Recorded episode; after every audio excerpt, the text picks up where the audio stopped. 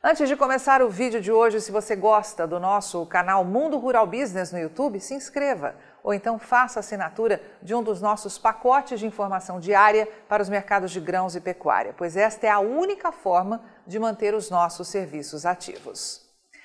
A Rural Business vai dedicar duas análises, uma em seguida da outra, para você que é produtor aqui do Brasil possa entender de uma vez por todas que você é a bola da vez. E vamos começar pela primeira. Sabe quem é que tem soja nas mãos hoje, meu amigo? O Brasil. Ou melhor, você. Nosso maior concorrente na América do Sul, que é a Argentina, só consegue exportar soja em grão hoje se conseguir comprar de alguém. Do contrário, já era. Além disso, o país está prestes a confirmar uma perda histórica na produção em razão da seca. Ou seja, o que já está ruim pode ficar ainda pior.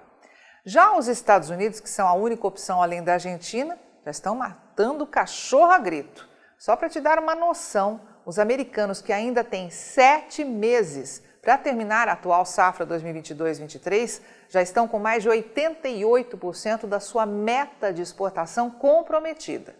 Isso significa que por lá só existem 6 milhões e 500 mil toneladas de soja para serem vendidas até o final de agosto. Faz ideia do que é esse cenário? E a Rural Business está te falando tudo isso para que fique muito alerta, pois quanto mais a colheita avançar aqui no Brasil, mais vão jogar esse tipo de matéria na mídia gratuita para te assustar. China pretende plantar mais soja e acelerar transgênicos. A notícia começa declarando que o governo chinês busca autossuficiência nos principais alimentos consumidos. E continua dizendo que a China deve aumentar os esforços para impulsionar a produção de soja e óleos comestíveis. A agência de notícias chinesa Xinhua informou na segunda-feira, dia 13, que o governo busca a autossuficiência nos principais alimentos consumidos, o que envolve incentivo à produção de transgênicos. O país asiático é o maior importador mundial de soja e busca reduzir sua dependência nas importações da oleaginosa, levando em conta os impactos da pandemia, das crescentes tensões comerciais globais e da maior recorrência de desastres climáticos. A população chinesa supera 1 bilhão e 400 milhões de pessoas. Em relatório anual com as diretrizes agrícolas, conhecido como documento número 1, o Conselho de Estado chinês reiterou a meta de aumentar a capacidade produtiva de grãos em 50 milhões de toneladas. Atualmente são mais de 650 milhões de toneladas. Conforme a Xinhua, o governo chinês deve buscar aumentar os rendimentos do milho, dar mais suporte a triticultores e promover vigorosamente a produção de couza e de outras oleaginosas menos conhecidas, como a camélia. Bom, até aqui já basta, né? Chega de ouvir propaganda gratuita do governo da China. O importante, meu amigo, é lembrar que esta não é uma notícia nova. São informações requentadas pelo governo chinês, publicadas neste exato momento com um único objetivo: assustar você que está colhendo uma nova produção aqui no Brasil. Pois esta é a única chance de comprar a sua soja pelo preço que estão dispostos a pagar e não pelo que ela de fato vale. Essa tal de Xinhua, meu amigo, citada como agência de notícias chinesa, é na verdade pau mandado do Partido Comunista. Só publica o que o governo manda. Um veículo usado para inflar o ego de Xi Jinping e divulgar as verdades dele. Portanto, tudo que vem dessa fonte precisa ser analisado por você que opera no agronegócio aqui no Brasil com tremenda cautela, pois o interesse maior da China não é garantir subsídios para você traçar estratégias eficientes para o seu negócio, não, mas sim comprar comida barata aqui no Brasil para garantir a tão sonhada segurança alimentar deles.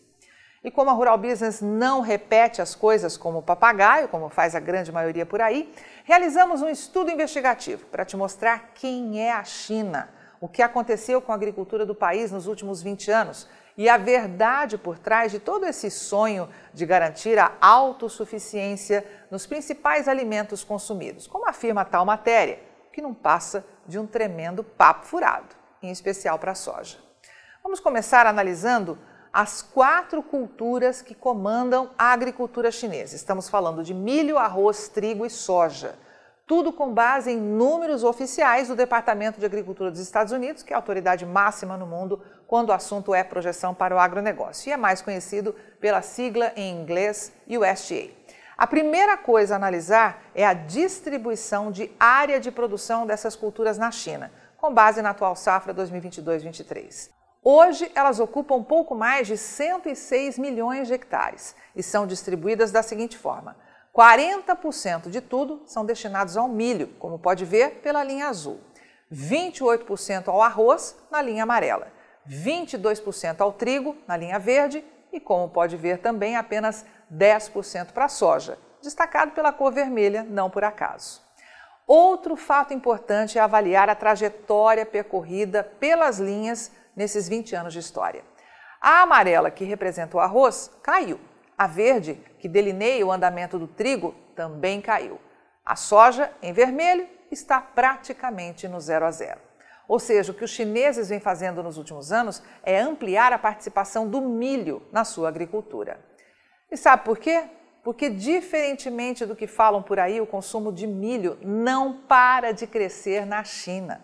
E até esta temporada, 2022-23, os chineses só tinham um país para garantir o seu abastecimento: os Estados Unidos, um arqui-inimigo atravessado na garganta desde, a guerra, desde que a guerra comercial, né, que foi forçada a enfrentar por quase dois anos entre 2018 e 2020.